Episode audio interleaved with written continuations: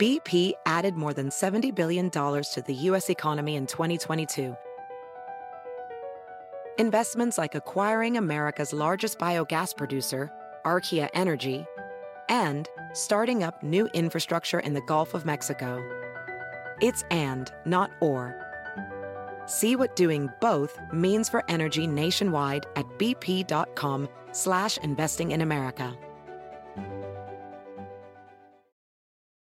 You might be right. It's simple, but something you almost never hear in politics today, with each side more concerned about scoring political points than solving problems. I'm Bill Haslam, a Republican. And I'm Phil Bredesen, a Democrat. We're former Tennessee governors, and we invite you to listen to our podcast, You Might Be Right. Join us and guests like Al Gore, Paul Ryan, Judy Woodruff, as we take on important issues facing our country. Listen and subscribe to You Might Be Right, a new podcast from the Baker School at the University of Tennessee.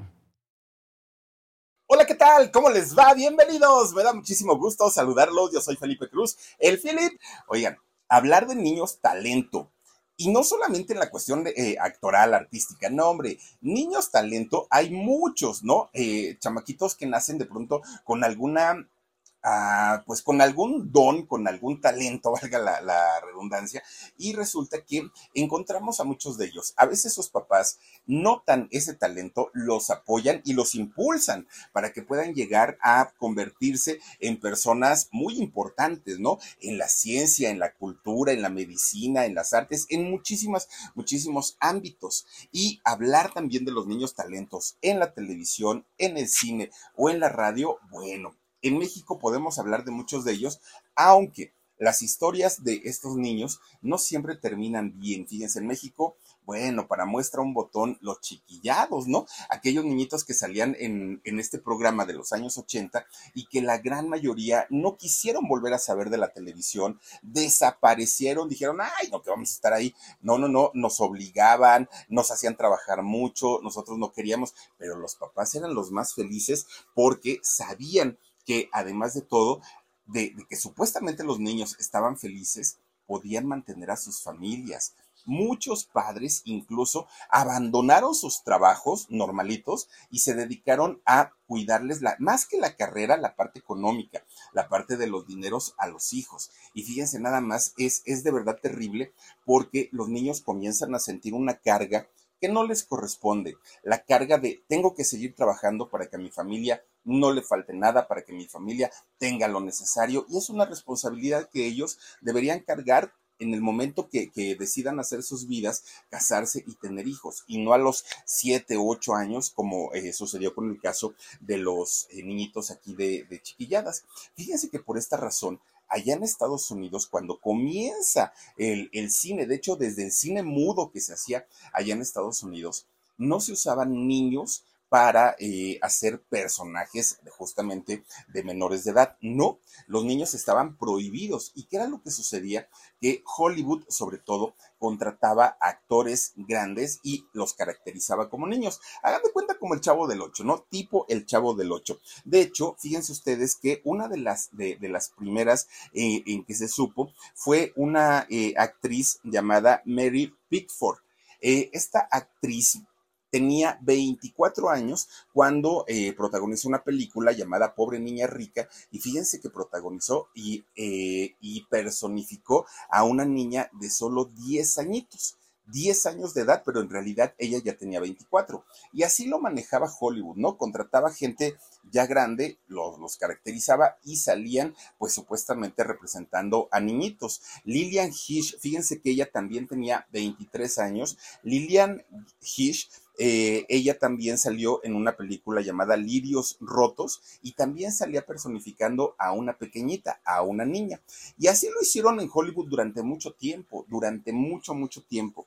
Desafortunadamente, en algún momento, cambió la historia. Y entonces dijeron, bueno, ¿y por qué no contratar realmente a un niño o a una niña? Y dejamos de batallar con las caracterizaciones. Y de hecho, fíjense que la primer, la primer actriz, de hecho, que le tocó del cine mudo fue Mary Osborne.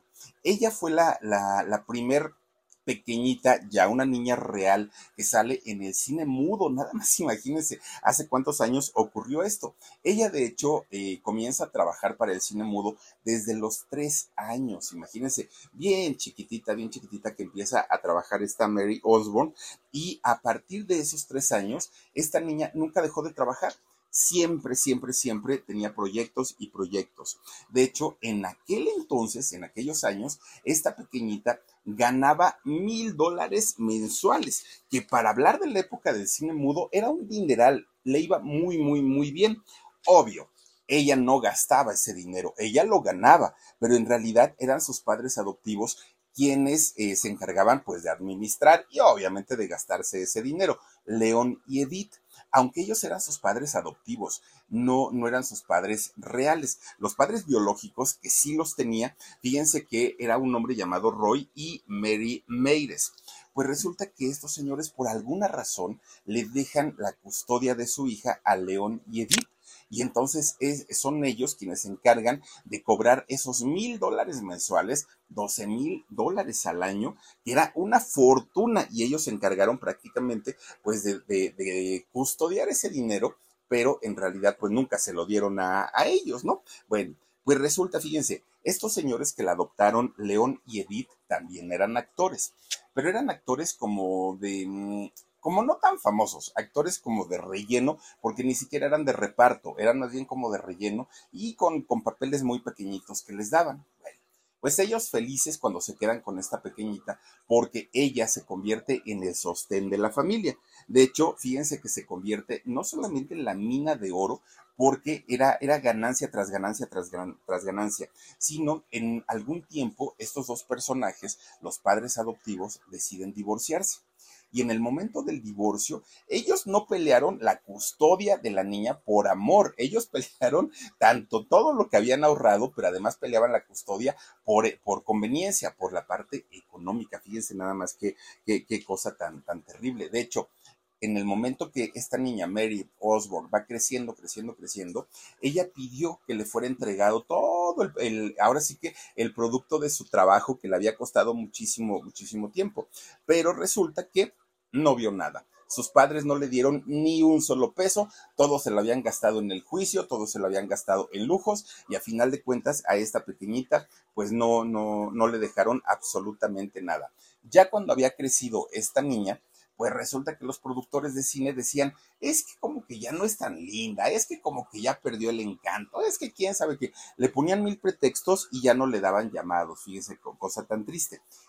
Ya de adulta, fíjense, siendo una, una estrella esta niña de, pequeñita, ya siendo una adulta, tuvo que regresar a ser extras, ¿no? Eh, bueno, a trabajar como extra en las películas, personajes insignificantes, muy, muy, muy chiquitos, y ahí se quedaba con tal de tener trabajo y poder vivir de algo.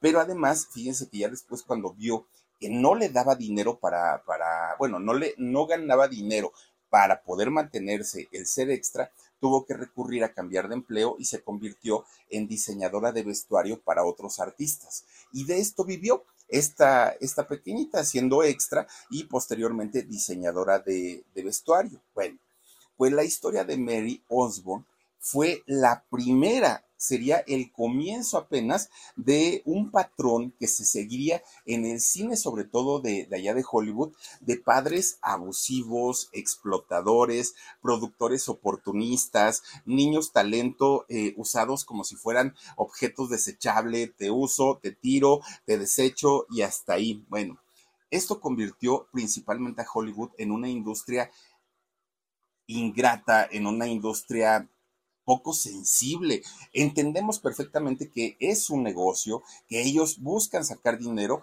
pero oigan, digo, un poquito de sentido común, de empatía y por lo menos de respeto para los niños. Bueno, pues ahora les voy a platicar la historia de un personaje que yo lo recuerdo mucho y se, los juro que, lo, recuerdo muchísimo porque yo salía de la escuela a las seis de la tarde y a las seis y media pasaban en el canal 5 a, los Locos Adams y me encantaba verlo, pero, pero con, aquella serie de, que yo por lo menos me tocó verla en los 80, pero seguramente salió en los 60 allá en Estados Unidos, ¿no? Esta serie de la familia Adams, que bueno, a mí me encantaba y eh, con todos los personajes, ¿no? Tal cual.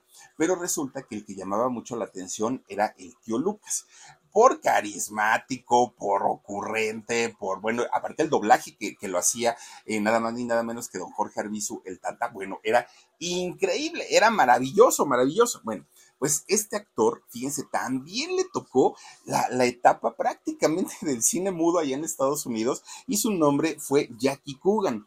Resulta que este, miren, él justamente, el, el tío Lucas, resulta que este, este muchachito, Jackie Coogan, comienza a trabajar en la industria del cine de allá de Hollywood desde los dos años. Oigan, imagínense que, desde los dos años ya salía en, en, películas. Era un niño bonito, era un chamaquito de esos tiernos, pero aparte muy ocurrente.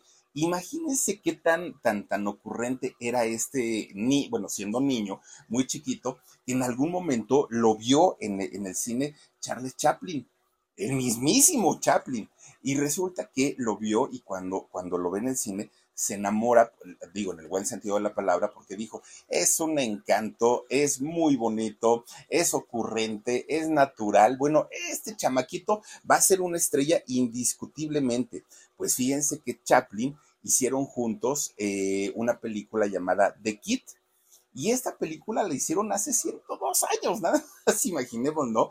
Eh, ¿Hace cuánto eh, se, se filmó esta película? Bueno, BP added more than $70 billion to the U.S. economy in 2022 by making investments from coast to coast. Investments like building charging hubs for fleets of electric buses in California and starting up new infrastructure in the Gulf of Mexico. It's and, not or. See what doing both means for energy nationwide at bp.com slash investing in America. Esta amistad, de hecho, trata de la amistad entre un vagabundo y un huerfanito, un niño huerfanito. Y bueno, la película se convierte en un exitazo. Todo lo que hacía Chaplin, pues obviamente era eh, de, mucha calidad y la gente lo apreciaba mucho. Pero, ah, pues miren, ahí están justamente en, en esta película. Bueno, fue tan, tan, tan exitosa que con solo cinco añitos, este muchachito, Jackie Coogan, se convierte en un ídolo de aquel momento. La gente lo amaba, lo adoraba. Fíjense, no, no sé si lo recuerdan ustedes cuando, cuando era niño, pero él usaba un corte, hagan de cuenta como con flequito, lo, usaba y así, hagan de cuenta que le, ah, le ponían un casco y, como que le cortaban todo alrededor. Este corte de cabello, por cierto, Jackie lo odiaba no le gustaba, pero era un, un, rasgo característico de su personalidad, ese y entonces Hollywood nunca permitió que se lo cortara, ¿no?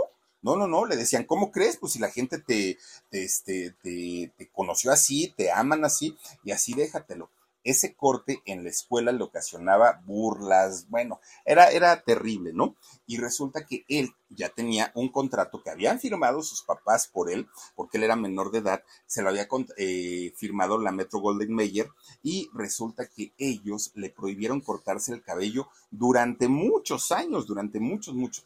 Llegó un momento en el que este muchachito dijo, no, señores, ya basta, ya no aguanto la burla de la gente, ya no, ya aparte ya voy creciendo, dijo él y entonces Hollywood dijo, va, órale, te lo vas a cortar, pero ya que te lo vas a cortar y la gente te ubica tanto con ese cabello, vamos a hacer un, negocio, ¿no? De, de, tu corte de cabello.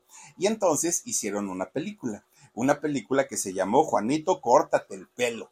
Y con esta película, el corte que le hacen era real, ¿no? Porque el muchacho pues ya estaba harto, harto, harto gracias a esta película y a todas las que ya había hecho, fíjense, siendo muy chiquito, el muchacho se convierte no solamente en uno de los más bonitos, de los más queridos, de los más respetados en Hollywood. Y mucha gente pues eh, decía, es que es el artista del momento, este chamaco.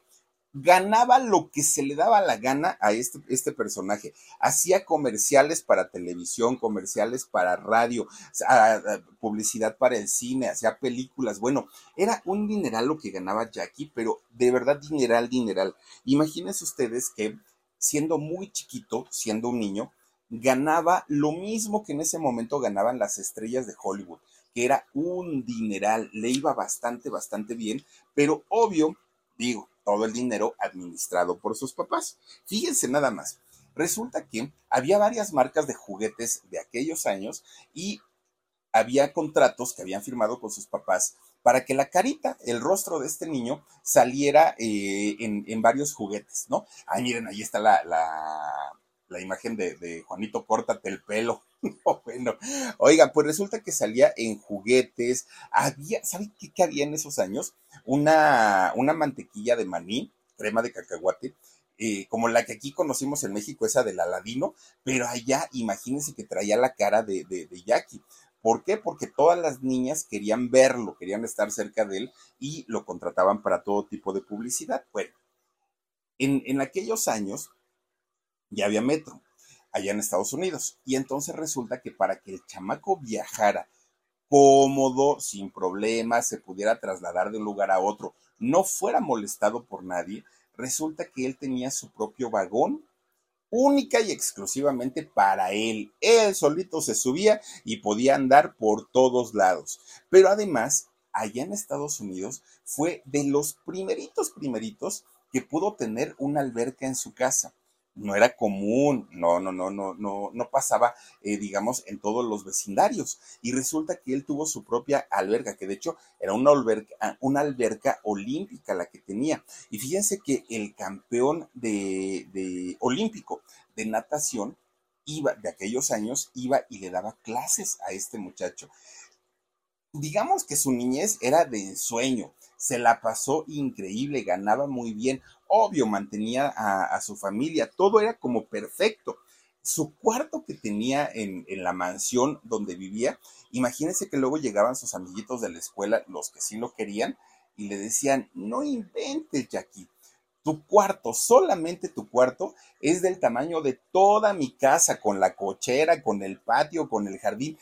Así, está enorme y solo es tu cuarto. Hay que ver todavía la cantidad de, habitaciones que hay, la, cocina, el comedor. Era una mansión enorme, enorme, enorme. Era una eh, celebridad, ¿no? En toda la extensión de la palabra. Había un beisbolista en, aquellos años muy famoso, muy, muy, muy famoso, Baby Ruth que este beisbolista, fíjense, era tan famoso que estaba acostumbrado a que muchos, muchos, muchos o muchas celebridades fueran a saludarlo, a tomarse una foto con él, a platicar con él.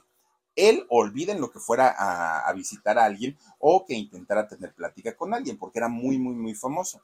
Pues era tanta la fama de Jackie, de, de, este niño, que Baby Ruth fue a buscarlo a su casa y a pedir, bueno, a platicar con él un ratito.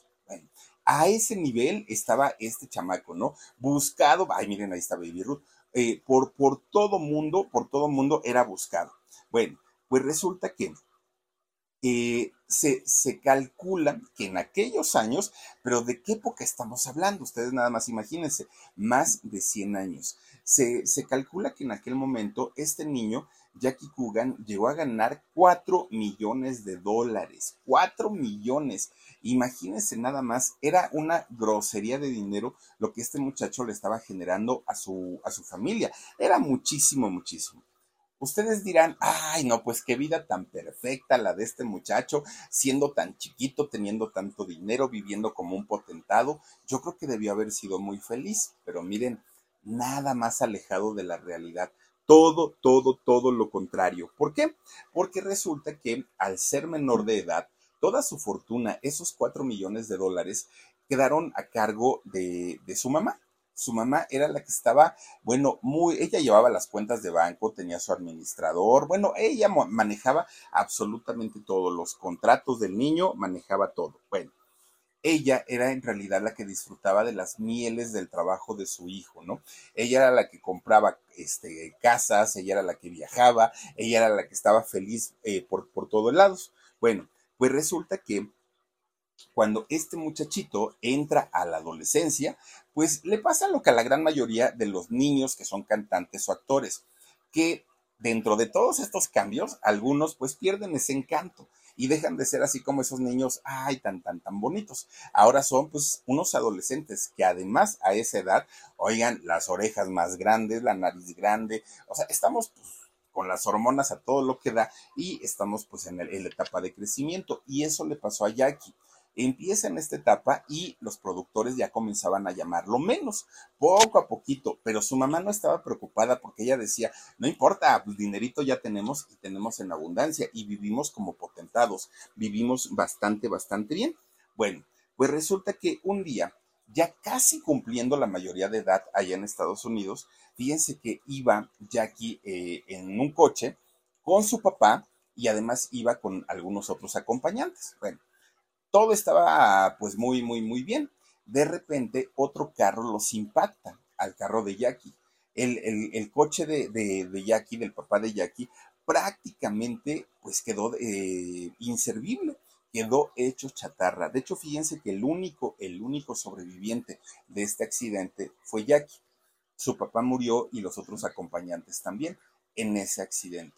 Pues obviamente Jackie quedó a la deriva porque dijo, bueno, pues ya no tengo a mi papá ¿qué voy a hacer?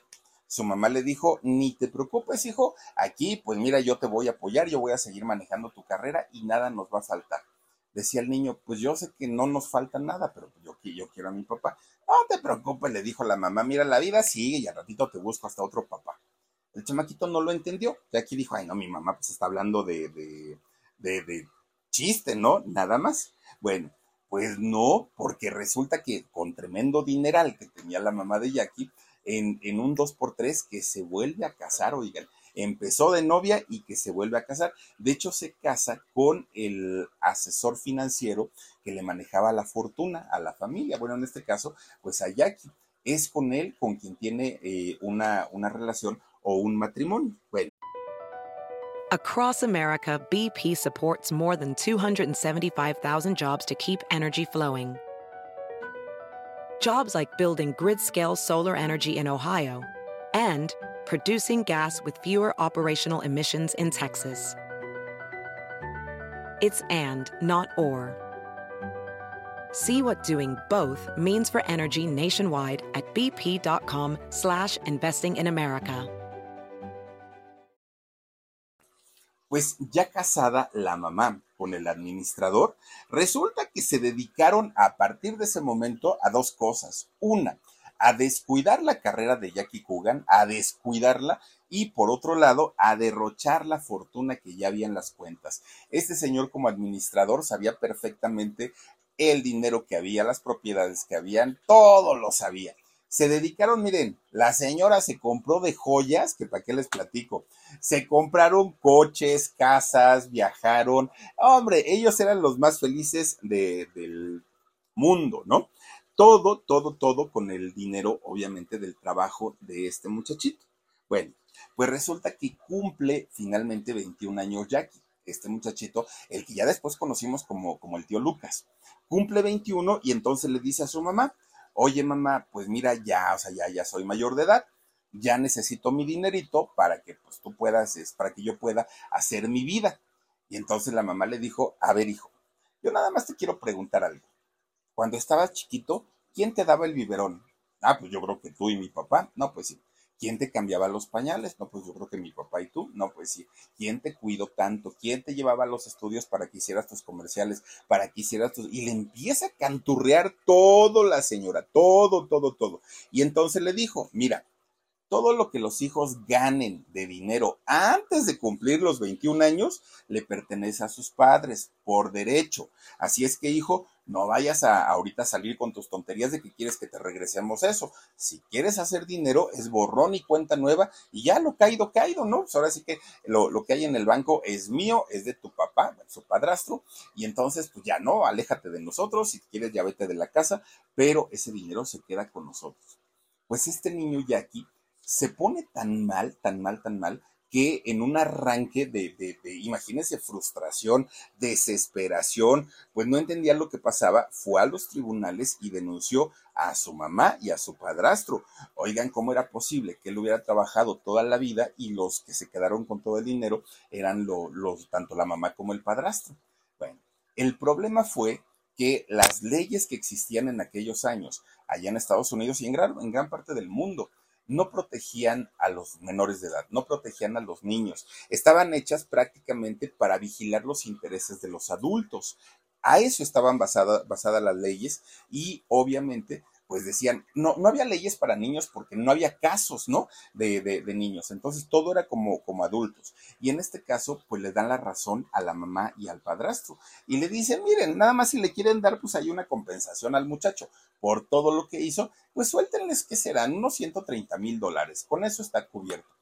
De 130 mil dólares a los 4 millones que había ganado, no hombre, era realmente nada este muchacho Jackie se queda tan desilusionado, tan decepcionado, aparte muy dolido con su mamá, porque no sabía por qué, la, por qué la había robado de esa manera, que deja prácticamente el mundo de la actuación y se mete al ejército. Sí, el tío Lucas se, mete al ejército. Ya estando en el ejército le toca la época de la Segunda Guerra Mundial y entonces le hacen el llamado y le dicen sus superiores, oye Jackie, te va a tocar ir a pelear allá a las Europas, ¿vas o no vas? No, por supuesto que sí estaba tan mal que él lo que quería era morir, ¿no? Porque decía, ¿para qué me quedo aquí? ¿Para que me sigan explotando? No, gracias. Bueno, va a Europa, pelea eh, este, este, bueno, combate, ¿no? En, en, la Segunda Guerra Mundial. Imagínense, dicen que fue tan, tan violenta esta, esta guerra, pues que mucha gente, de hecho, y sobre todo los soldados, quedaron con traumas, ¿no? Con traumas muy, muy severos. Bueno, no muere en la guerra, afortunadamente, regresa a Estados Unidos y cuando, cuando regresa, pues ya no tenía trabajo, no tenía dinero, su mamá es así, ya, ya llevaba la vida de reina, ¿no? Pero él no tenía prácticamente nada. Busca nuevamente a los productores que le habían dado trabajo siendo niño, pero ellos cuando eh, Jackie se presenta con ellos, se quedan así como que, ¿quién eres? ¿Cómo que quién soy? Pues soy el niño prodigio del cine. Ustedes me contrataron cuando yo era chiquito. ¿Cómo no, no me digan que quién soy? Ah, ¿y qué quieres? No, pues que, me den trabajo. No, te dábamos trabajo cuando era chiquito porque eras curiosito, bonito, tenías tu carisma, pero ahorita ya semejante vejestorio, no, no, no, no. Mira, aquí no nos vengas a enchinchar y déjanos trabajar. Eso se lo dijo un director pues fue a ver a otro y fue lo mismo, lo mismo, lo mismo, fue pasando de lugar en lugar, de sitio en sitio y el rechazo era generalizado. Donde sí encontró no solo trabajo, sino además pues una oportunidad para no morir de hambre, fue con eh, películas de bajo presupuesto y obviamente de baja calidad, las llamadas eh, películas de serie B. Películas miren que, generalmente contrataban a todos los actores en decadencia, aquellos que ya habían pasado de moda, salían en estas películas de serie B. Y ahí empieza a trabajar Jackie Coogan durante mucho tiempo. Hizo varias, varias películas, hasta que fue por ahí de principios de los años 60, cuando de repente lo, lo contratan, lo buscan, de hecho, a él, y le dicen, oye Jackie, tenemos un personaje que probablemente te interese él dijo lo que sea. Ya ahorita ya no lo hago por gusto, lo voy a hacer por dinero. Díganme qué es. Entonces le proponen el eh, papel o el personaje del tío Lucas de la familia Adams o de los locos Adams. ¿Y qué creen? Él dijo, no puede ser. Si yo era un niño tan bonito, tan talentoso, tan trabajador, y ahora me dan un papel de monstruo, ¿cómo puede ser? Pero no le quedó de otra. Tuvo que afeitarse la, cabeza y eh, salir como el tío Lucas, con un físico totalmente cambiado, nada que ver con, con lo que había sido en algún momento. Obviamente es, esta serie funcionó no solo en Estados Unidos, funcionó en muchos países y la fama le regresa, pero también le regresa el dinerito, que era lo que más necesitaba. Se recuperó un poquito, pero feliz no era. Él estaba, aparte, seguía con, con el, pues digamos que con el mal sabor de boca de saber que su madre la había robado, todo lo que había visto en la guerra, lo que le habían hecho a su regreso a Estados Unidos los, directores de cine, que no lo trataron al nivel que él estaba acostumbrado, todo eso pues lo tenía metido en una depresión terrible, terrible. Bueno, él se sentía la, persona más horrible, aparte porque además los productores se los decían todo el tiempo. Digamos que fue una etapa muy difícil para, para este actor porque brincó, ¿no? De, tenerlo todo a un día haberlo perdido absolutamente todo. Bueno, finalmente, fíjense que llega el año de 1984. Este señor tenía 69 años de edad y de estaba joven realmente, y de tanto, de tanto problema y de tanta tristeza, sufre un infarto este Jackie, Jackie Coogan y pierde la vida, muere. Dos cosas deja buenas eh, en su historia de vida Jackie Coogan. Una, no, no solamente deja un legado de trabajo, sino además, pues, deja la enseñanza de que cuando no hay un respeto hacia, hacia los niños, cuando no hay un respeto hacia la infancia, las cosas pueden salir muy mal. Pero además, fíjense que cuando se conoce la historia de este personaje, todo lo que sufrió, todo lo que le robaron y todo lo que hicieron, se promovió una ley allá en Estados Unidos una ley que fíjense nada más eh, es, es, en contra de la explotación laboral infantil para todos los pequeños. Esta eh, ley que se, se, hizo allá en Estados Unidos, hasta el día de hoy se le conoce como la ley Coogan, así tal cual lleva su nombre, algo muy parecido a lo, lo, de la ley Olimpia aquí en México. Nada más que cuando, cuando esta ley se da a, o se, se promulga en aquel 1939, resulta que tenía como muchos huecos no, no protegía al 100% sobre la explotación infantil.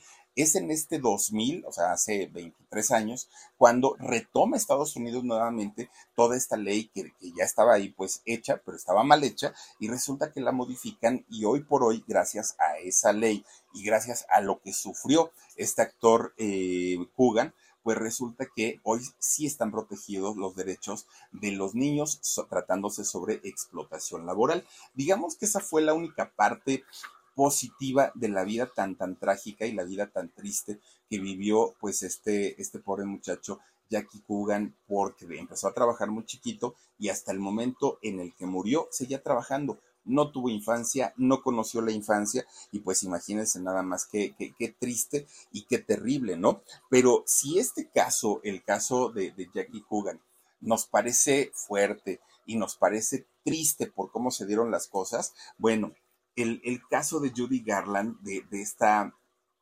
niña tan, tan, tan hermosa, aparte de todo. Yo creo que la gran mayoría la recordamos por, por su papel de Dorothy, ¿no? En El Mago de Oz. Oigan, sí, hizo muchas, muchas, muchas películas, cantó, bailó, hizo todo Judy Garland, pero seguramente lo, lo que hizo en El Mago de Oz, pues es lo más reconocido y recordado por la gran mayoría de nosotros. Una carita tan, tan bonita que no era una niña, ¿eh? Across America, BP supports more than 275,000 jobs to keep energy flowing. Jobs like updating turbines at one of our Indiana wind farms and producing more oil and gas with fewer operational emissions in the Gulf of Mexico. It's and, not or. See what doing both means for energy nationwide at bp.com slash investing in America. Les platico, pero una carita tan bonita, una, una voz tan hermosa, unas facciones de, de, una niña tierna, una actitud, bueno, que también nosotros podríamos decir, yo creo que se la pasaba increíble, lo tenía todo, todo, todo en la vida. Pues no, fíjense que no. De hecho, sus papás de, de, Judy Garland eran actores de, de, comedia musical, de teatro musical, a eso se, se dedicaban. Entonces, para ellos era como muy normal que la familia De, ellos se dedicaran prácticamente a lo mismo y la entrada al mundo del espectáculo para Judy Garland fue prácticamente pues instantánea, ¿no? Fue al momento, sus papás ya eran personas conocidas. Bueno, pues resulta que empieza a hacer teatro musical, sí, pero una niña con chispa, con carisma, bonita, con buena presencia, buena voz, talentosa, pues no la iban a dejar pasar así como así. Y entonces resulta que con solo siete años Hollywood la busca la busca, fíjense nada más, y comienza eh, a hacer algunas participaciones en el cine. Pero cuando cumple 13 años, dijeron, ah, no, si esta niña no le firmamos un contrato, al ratito se va a ir a trabajar a otro lado o va a querer de hacer cine y eso no lo vamos a permitir. Y ahí tienen entonces que la Metro Golden Mayer pues la llama y junto con sus papás le dicen, oye, ¿no quieres firmar un contrato? Pero va a ser un contrato de exclusividad. Se te van a pagar unos, unos buenos dolaritos, pero tú tienes que acceder a, eh, pues, hacernos la firma. Ella dijo que sí, ¿no? Que no había ningún problema. Pues cuando van revisando el contrato, oigan, de entrada, algo que le prohibían era no tener ni ir a fiestas, pero tampoco no tener citas. Es decir, novios prohibidísimo. No podía, ¿no? Porque si, si lo hacía, pues venía una, una multa muy, muy, muy fuerte por parte del contrato. Pero además, imagínense a qué punto manejaban la vida de, o no sé si lo sigan haciendo, pero la vida de, de, los artistas. Resulta que otra cláusula de este contrato con la Metro Golden Mayer pues eh, implicaba toda su alimentación. Podía comer solamente sopa, desayuno, comida y cena, sopita. Además, si quería comer verduras o, legumbres, solamente lechuga, nada más. Pura lechuga y sopita de verduras. Y ya, pues digamos que para no, este, para, para no dejarla sin azúcar, pues alguna frutita de vez en cuando. Era todo. Si esta niña de 13 años quería una paleta payaso, bueno, no había, ¿verdad? Pero si quería cualquier cosa, cualquier dulce, cualquier situación, no podía, porque resulta que su contrato se lo, se lo prohibía. Imagínense nada más. Bueno, ella estaba trabajando ahí en la, en la Metro Golden Mayer, y luego, ¿por qué decimos qué cuerpos tienen estas mujeres, qué cuerpos tienen esos muchachos. Oigan, pues cómo no, si les controlan la alimentación, ay, no, yo prefiero echarme unos taquitos de carnitas y miren, gordito, pero bien, bien sonriente eso, sí. Y así miré al hoyo, ¿eh? Gordito, pero yo bien, bien, bien comidito. Pues resulta que esta muchacha, cuando cumple 16 años, fíjense nada más, no, no, no tenía 12, cuando ella tenía 16, le ofrecen hacer el personaje de Dorothy en la película de eh, este, El Mago de Oz. Bueno, pues obviamente viene una preparación para poder representar a esta, a esta niña. En la película se supone que Dorothy es una niña de 12 años. Judy Garland para aquel momento ya tenía 16 años y con 16 años su cuerpo ya mostraba algunos cambios físicos en donde dejaba de ser niña y se convertía en mujer. Entonces, para poder prepararla y que en realidad diera la apariencia de tener 12 años, bueno, no fue nada, nada, nada sencillo. ¿Por qué? Porque de entrada los directores, bueno, el director y los productores y la mayoría del elenco le decían, ay, no, ¿A poco tú vas a hacer a la, a Dorothy? Si ya estás grande, oye, ya tienes 16, no eres una niña, y la Dorothy tiene 12. Y decía este, Judy Garland, pues sí, pero a mí me están contratando para hacerlo. Ay, no, pues esa película así como que digas, wow, se me antoja verla, no. Y pero aparte le decían, y es que mira, como ya estás en la adolescencia, pues, eh, ay, perdón, como ya estás en la adolescencia, tu cara ya no es de una niña, tu nariz está muy grande, tus ojos están muy chiquitos, eh, tienes este, barritos, tienes, bueno, imagínese qué tantos traumas le fueron metiendo a Judy Garland que siendo una belleza esta muchacha, se sentía el patito feo. Le hacían sentir que era lo peor de lo peor de lo peor. Y además, resulta que para aquel momento la Metro Golden Mayer lo que hace es contratar a una niña de, de 12 años, a esta niña así, con, con esa edad, esta muchacha llamada Janice Chambers. Y resulta que le dijeron, mira, nuestra actriz principal es esta muchacha, ¿no? Pero pues si se le sube la fama, si empieza ahí con, con, sus cosas, te quedas con el personaje tú. Y eso lo, lo hacían la mayoría de los, de, los estudios de, de películas, lo hacían con una razón para hacerle sentir al artista que no eran indispensables, que si ellos se les daba la gana podían contratar a alguien más y que su trabajo lo podía realizar otra persona. Era como sobajarlo, ¿saben? Así como decir, pues te estamos dando el chance, pero si tienes un error, ahí está la otra que lo puede hacer perfectamente y no, no necesitamos precisamente que seas tú. Y entonces eh, esta muchacha, Judy Garland, siendo tan jovencita, siendo tan bonita, pues se tuvo que hacer a la idea de, lo que estos eh, señores de la industria pues le imponían, ¿no? De, de, todo eso. Bueno, pues resulta que, eh, fíjense que dado, los cambios que tenía esta muchachita en su cuerpo, con su físico, la obligaron a ponerse un corsé durante toda la, la filmación de la película. Un corsé ajustadísimo. ¿Cuál era la razón?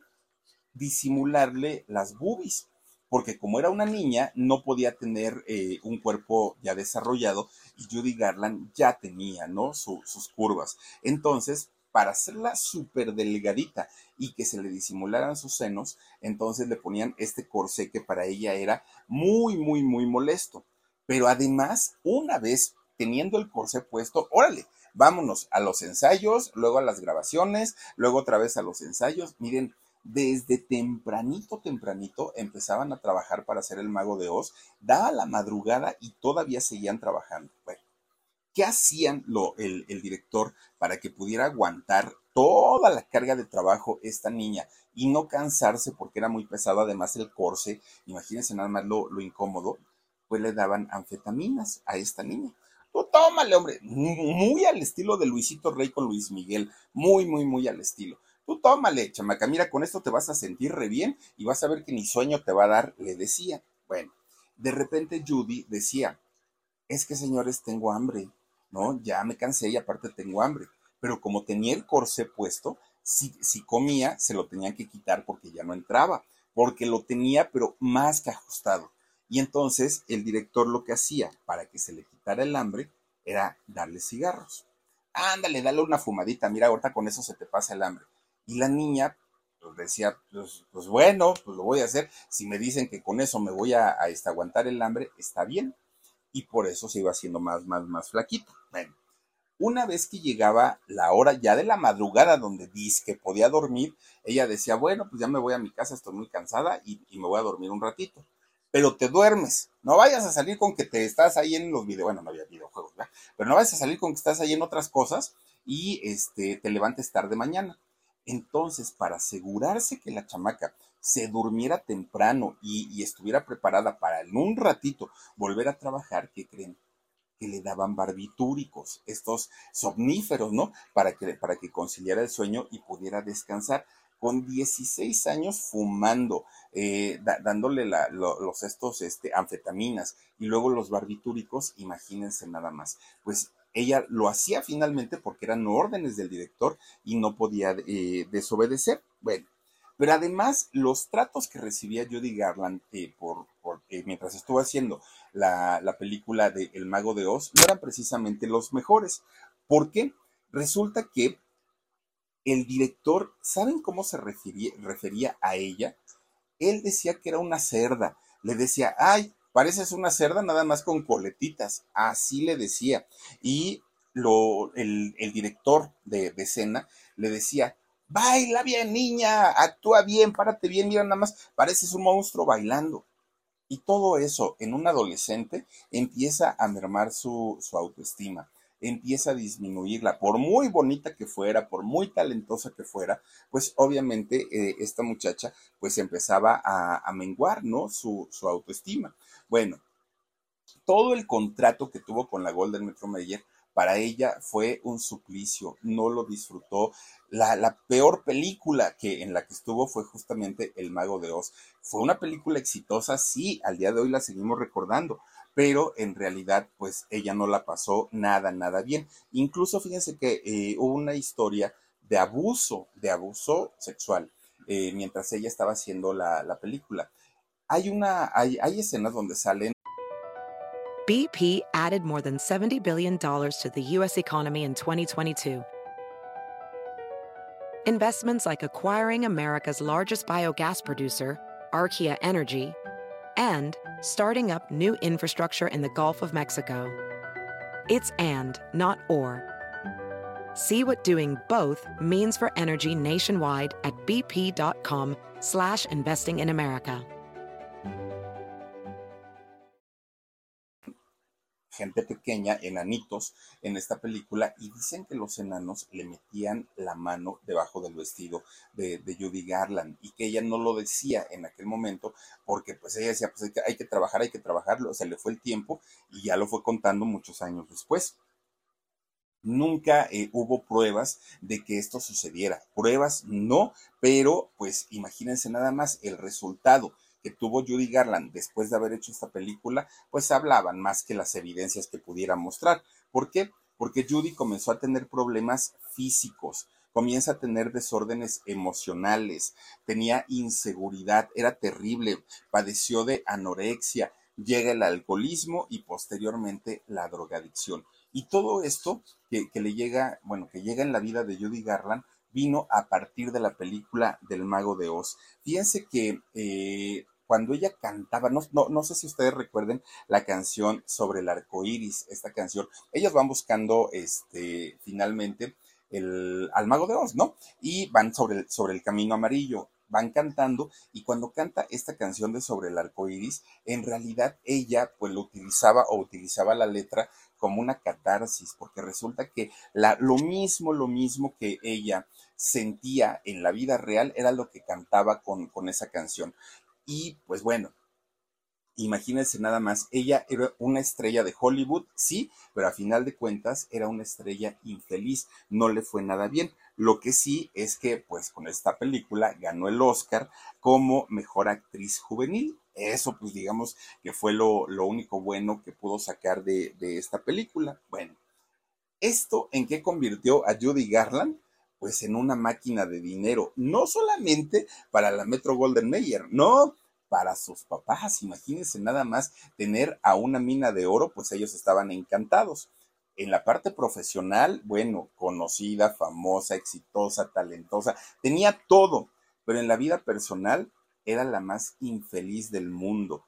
Tenía un, complejo de fealdad que le habían agravado cuando, cuando hizo justamente esta película de el, el Mago de Oz. Bueno, todo el tiempo la perseguía este complejo de no se, imagínense nada más, de, de, no sentirse bonita cuando en realidad era una muchacha muy linda.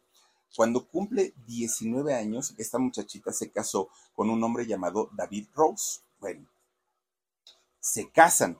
Una vez que, que se casan, pues resulta que lejos de que sus desgracias se terminaran, que comenzara una vida de felicidad, no fue así. ¿Por qué? Porque resulta que ella se embaraza y estaba muy feliz con el embarazo, Judy Garland. Pero resulta que ella tenía 20 años y resulta que de pronto tuvo un aborto espontáneo. Entonces se casa a los 20 y se divorcia a los 21. No, no soportó la pérdida de su bebé, el matrimonio se vino abajo y simplemente pues ellos terminaron.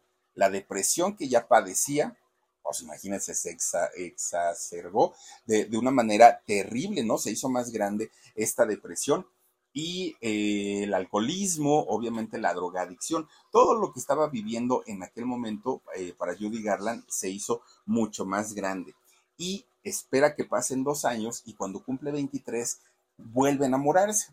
Se enamora de un hombre llamado Vicente Minelli, ¿sí?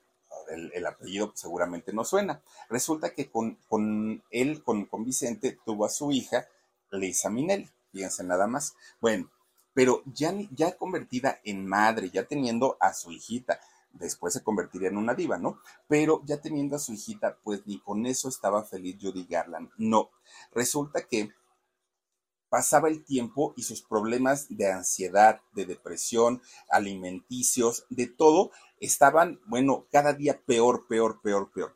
Cuando cumple 25 años de edad, de repente un día tiene una crisis nerviosa, se puso muy, muy, muy mal y tiene que ser llevada a un hospital psiquiátrico de lo mal que se puso. Ya dentro del hospital la familia pensó pues que ella se iba a tranquilizar, que iba a estar mucho mejor, pero no fue así.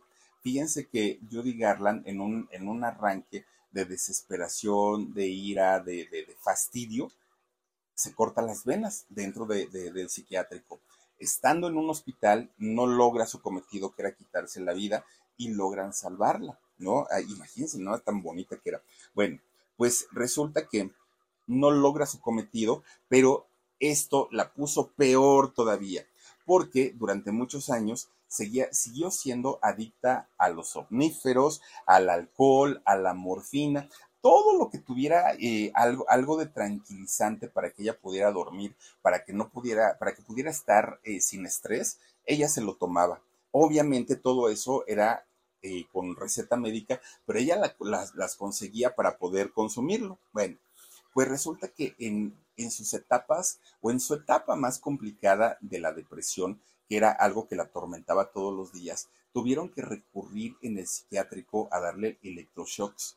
Imagínense nada más. Fíjense que yo pensé que al día de hoy, bueno, así en este 2023, ya no se usaban los electroshocks, pero me estaban comentando que sí, que sí efectivamente todavía eh, siguen dando estas terapias, pero ya son más controladas. Ponen los electrodos en, en, la cabeza en diferentes partes y de pronto dan estas pulsaciones eléctricas.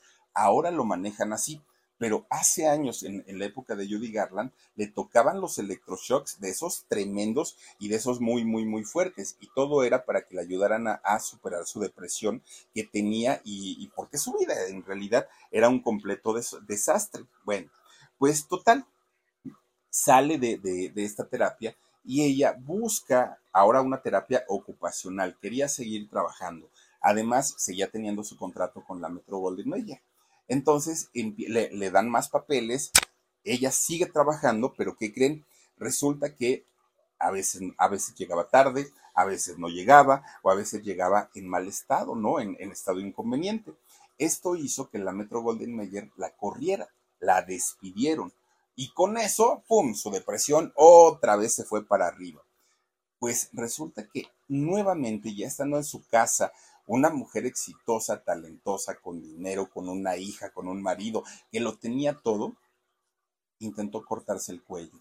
Intenta decapitarse Judy Gallard, eh, y fíjense nada más, joven además de todo, y ya estaba harta de la vida, ya no quería saber absolutamente de nada ni de nadie, no le importó su hija, no le importó, importó su familia, ¿por qué? Pues porque ya estaba cegada totalmente por la depresión y lo peor, para aquel momento ni siquiera pudo eh, haber ido a buscar a su mamá, porque en aquel momento no se hablaban. La mamá y Judy Garland no, no tenían relación. Entonces, pues con quién se iba a desahogar no tenía. Su depresión era tan, tan grande y era tan, tan, tan fuerte que fíjense que ella tenía menos de 30 años y ya era como, ya, de hecho la gente la veía como una vieja gloria del cine ya no la veían como una mujer, fíjense, de 30 años en plenitud de su vida, y ya decían, ay, sí, la que un día fue actriz y, que le iba muy bien, pero ya no la veían como con esa, con esa fuerza, ¿no? De, de, incluso de vida. Bueno, pues resulta que cuando cumple 29 años, ya estaba tan mal y, su vida era tan desordenada que, que se divorció de, de su esposo. Y entonces inicia una relación con Cindy Love, fíjense nada más. Bueno, pues resulta que eh, ella pensó quizá que con este nuevo matrimonio su vida iba a cambiar para bien, ¿no? Que le iba a ir extraordinariamente bien, pero pues no fue así. ¿Por qué? Porque este señor, además de ser su esposo, se convierte en su representante. Y ya como su representante, pues digamos que pues no, no, no era lo mismo, ¿no? Porque había la confianza, la supuesta confianza, ay, no vayas hoy a trabajar, ay, el llamado no importa, ay, y empiezan con, con, esta situación. Bueno, pues resulta que una, una, situación muy difícil y muy complicada para, para Judy Garland en aquel momento, porque ya era madre de dos hijos, ¿no? Ya tenía eh, un, una eh, hija y posteriormente tuvo una más con su representante. Bueno, pues en ese momento este señor le, consigue un nuevo papel en el cine. Ha nacido una estrella. Y cuando sale en esta película, fue muy bien eh, calificada, fue muy bien criticada esta película y retoma como su estatus de estrella. Vuelve a nacer Judy Garland, ¿no? Afortunadamente. Bueno, pues fíjense nada más, todo el mundo pensaba que iba a ganar el Oscar, todo el mundo por su actuación era maravillosa, pero estaba embarazada y resulta que justamente en la premiación nace su tercer hijo. Entonces, toda la prensa, toda la prensa fueron al hospital donde ella estaba para ver la reacción cuando dijeran en los premios Oscar, Judy Garland, la gran ganadora, ¿no? Por mejor actriz. Y resulta que no, se lo dan a otra actriz. Bueno, pues que, que todo mundo pensó en aquel momento que había sido un robo, que en realidad la mejor actuación había sido la de Judy Garland y que se merecía ganar el Oscar. Pero bueno, finalmente no se lo dieron a ella, de hecho se lo dieron a una actriz de nombre Grace Kelly. Y todo el mundo decía, no, es que fue injusto que le hayan dado el premio a otra. Sí, finalmente Judy Garland había hecho un trabajo impecable. Bueno, después de ahí solo hizo tres películas más. BP added more than $70 billion to the U.S. economy in 2022 Investments like acquiring America's largest biogas producer, Archaea Energy, and starting up new infrastructure in the Gulf of Mexico. It's and, not or. See what doing both means for energy nationwide at bp.com slash investing in America.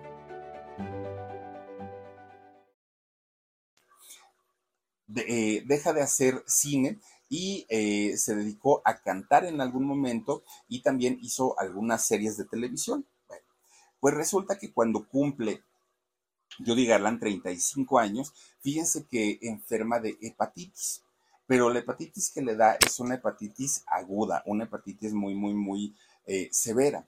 Va a ver a los médicos y los médicos le dicen, Judy, no te queremos asustar, pero disfruta tu vida al máximo porque no creemos que tengas mucho tiempo. La realidad es que en la situación en la que estás, seguramente en, en poco tiempo vas a morir.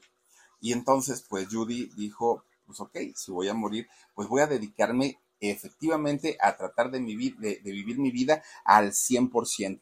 Bueno, que además de todo, para ella el, diagnóstico de los médicos no fue un, diagnóstico de, desolador, no, fue un diagnóstico de decir, al fin ya se me va a acabar el sufrimiento, voy a dejar de trabajar, ya Diosito me va a recoger y ahí nos vemos. Ella decía que después de este diagnóstico los días que le quedaban los quería vivir sin presión, sin la presión de tener que mantener a toda la familia, sin la presión de tener que trabajar todos los días, sin la presión de, las cámaras que la estuvieran viendo todo el tiempo. Decía, al fin, por fin. Ella vio como una bendición, fíjense, su hepatitis que la estaba llevando a la muerte. Bueno, se aísla de todo mundo Judy Garland y se va eh, a Europa. Fíjense que ella se va justamente a Londres, pero necesitaba dinerito. Y entonces, ¿qué hace Judy Garland? Comienza a buscar trabajo en antros gays. Y eh, cantaba, fíjense que ella cantaba. Obviamente, una mujer que para la comunidad siempre, siempre, pues ha representado o ha sido un estandarte, ha sido una bandera. Resulta que la gran estrella de Hollywood, una mujer tan importante, cobraba en aquellos años 100 libras esterlinas por presentación algo así como, como lo que sería en México, 2.166 pesos. Para una estrella de Hollywood, para una mujer tan importante, para una mujer muy talentosa, era nada, realmente nada, pero ella estaba feliz de la vida. Bueno, pues resulta que dentro de todo, su enfermedad comienza a acrecentarse, su enfermedad comienza a manifestarse más fuerte, ella ya no aguanta y a los 47 años muere por una dosis de barbitúricos. Ella se hizo adicta a, los somníferos, a los barbitúricos, a partir de la película de em, El Mago de Oz. A partir de ahí los productores le, pues ahora sí que le generaron el vicio, no lo pudo dejar y fue lo que finalmente con tan solo 47 años, fíjense nada más, pierde la vida. Mucha gente habló incluso que había sido suicidio, pero quien había hecho el personaje del espantapájaros en El Mago de Oz, un actor llamado Ray Bolger, él eh, habla con, los medios y dice, no, no, no, no, no, no. En realidad, eh, Judy, pues estaba cansada y estaba agotada de la vida. Por eso es que, eh, pues ya, ¿no? Su cuerpo no resistió y murió. Bueno, Judy Garland muere un 27 de junio. Y a nivel mundial, el último sábado del mes de junio, o generalmente por ahí del 28, se eh, conmemora el Día del de, Orgullo Gay. Entonces, para toda la comunidad que esta mujer había sido un estandarte por aquello de, la canción del arco iris, que el arco iris se convierte, por cierto, en el símbolo del orgullo gay, pues para mucho, mucha gente de la comunidad, Judy era como, como el primer estandarte, como la primera mujer que sin importar, pues había querido y había ido a cantar además a los antros gays de allá de, de Londres, ¿no? En Inglaterra. Y además de todo, la metáfora de una niña que convivía con sus amigos de Oz sin importarle que uno fuera espantapájaros, otro nombre de lata y así todos, el león, todos sus amigos eran distintos y Judy los había aceptado sin cuestionar absolutamente nada de, sus diferencias. Bueno, pues Judy Garland se convierte en un estandarte por la igualdad y los derechos de la gente homosexual. Bueno, pues miren, hombres y mujeres talentosos, sí, exitosos también pero que desafortunadamente en esta industria del cine y también en la televisión, ¿eh? se da muchísimo, pues les fue arrebatada su inocencia. Imagínense nada más qué, qué, cosa tan, tan terrible, porque la gran mayoría de estos personajes no han terminado bien sus vidas, la gran mayoría. Eh, ¿Se acuerdan que les conté ahora en el, en el Día de Muertos del año pasado, les conté, les conté la historia de esta niña Barcy, ahora no me acuerdo el, nombre de ella, pero esta niña que fue asesinada por su papá, una, una niña actriz que fue muy importante y resulta que el papá por celos profesionales le quita la vida a su hijita siendo muy chiquita. Y, podemos hablar de muchos ejemplos de jovencitos, de niños talento que terminaron... ¿Cómo? Joseph Barcy. Joseph Barcy, no, ese es nombre de hombre, el, de la niña. El de la niña es, es otro. Bueno, eh, no me acuerdo. Bueno, pues resulta que, fíjense nada más, eh, es, estos personajes que se han repetido a lo largo de la historia, ¿eh? No creen que, ay, porque conocimos la historia de Judy Garland, ya las cosas cambiaron y ahora fueron diferentes. No, la gran mayoría de ocasiones estas situaciones sigue de la misma manera y muchos de estos pequeñitos que cargan con esta responsabilidad de mantener a sus familias, de trabajar como si fueran adultos, se repite en diferentes ámbitos jornaleros, niños que ofrecen sus productos en los semáforos, que sufren muchísimo además, eh, muchas veces maltratos, el clima, bueno, es terrible, terrible, terrible. Ninguna industria, ningún ámbito se escapa de la explotación infantil, de la explotación laboral y yo creo que ya no. Es momento como de decir, los niños vinieron y es una etapa tan bonita que están aquí para disfrutar, para gozar, para pasársela bien y no para andar manteniendo familias. Pero bueno, a veces la ambición gana y, y, en el caso de las empresas uno podría entenderlo, entre comillas, porque dice uno, bueno, están hechas para generar dinero. Pero ¿y los papás? Es Judith Barcy. Judith Barcy, gracias. Judith Barcy, esta chiquita actriz a la que su papá le quita la vida por envidia. Imagínense nada más, terrible, terrible. Pero bueno, pues así es finalmente como se manejan en muchas industrias y el cine y la televisión no están ajenas a ello. Ojalá pronto se termine, pero por lo pronto ahí están las dos historias de estos personajes muy importantes allá en Estados Unidos y prácticamente en todo el mundo. Cuídense mucho, les mando besotes, adiós, besos. BP added more than 70 billion dollars to the US economy in 2022 by making investments from coast to coast. Investments like building charging hubs for fleets of electric buses in California, and starting up new infrastructure in the Gulf of Mexico. It's and, not or. See what doing both means for energy nationwide at bp.com slash investing in America. Dental Associates of Northern Virginia redefine what it means to visit the dentist. Get top quality personalized support from committed experts who prioritize the well being and satisfaction of you and your family. Care is centered on a highly personalized treatment plan backed by the trust and support of long lasting relationships. Schedule your next appointment by visiting dental1 va.com slash offer slash SiriusXM.